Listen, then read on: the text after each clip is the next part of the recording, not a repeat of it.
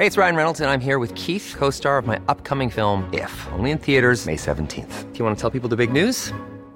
All right, I'll do it. Sign up now and you'll get unlimited for $15 a month in six months of Paramount Plus Essential Plan on us. Mintmobile.com slash switch. Upfront payment of $45 equivalent to $15 per month. Unlimited over 40 gigabytes per month. Face lower speeds. Videos at 480p. Active Mint customers by 531.24 get six months of Paramount Plus Essential Plan. Auto renews after six months. Offer ends May 31st, 2024. Separate Paramount Plus registration required. Terms and conditions apply if rated PG. Heraldo Podcast. Un lugar para tus oídos. Escucha la opinión de Sergio Sarmiento, quien te invita a reflexionar todos los días con la noticia del día.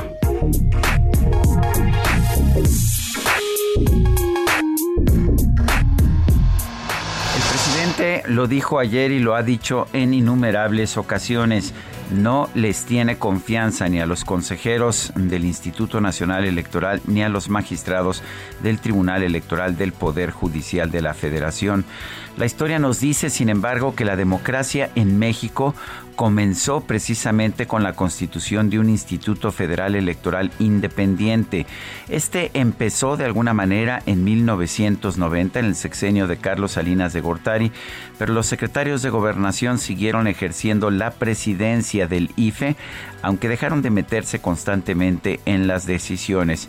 Fue, sin embargo, en 1996 cuando se estableció un IFE completamente independiente, que fue encabezado ya no por el secretario de gobernación, sino por un ciudadano, José Waldenberg, que podemos decir que empieza realmente la democracia en México. Y la democracia se demuestra con la alternancia de partidos en el poder. Y efectivamente, al año siguiente, en las elecciones de 1997, vivimos por primera vez la alternancia, el triunfo de los partidos de oposición y la pérdida de la mayoría absoluta del PRI por primera vez en su historia. Es muy importante que recordemos esto y que no nos dejemos llevar por la demagogia. Por supuesto que el presidente preferiría un tribunal electoral y un INE que le reportaran directamente a él y que obedecieran en todos los aspectos de sus decisiones electorales.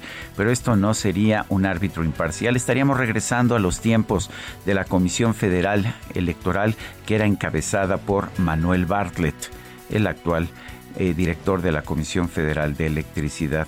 No, no debemos aceptar eso. La democracia solamente puede existir cuando hay árbitros electorales independientes. Nosotros tenemos en este momento árbitros electorales independientes y no podemos permitir, no, por supuesto que no lo podemos hacer, que el presidente imponga a árbitros electorales que le sean leales a él. Yo soy Sergio Sarmiento y lo invito a reflexionar.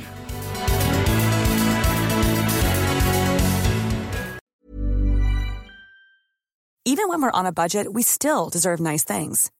Quince is a place to scoop up stunning high-end goods for 50 to 80% less than similar brands.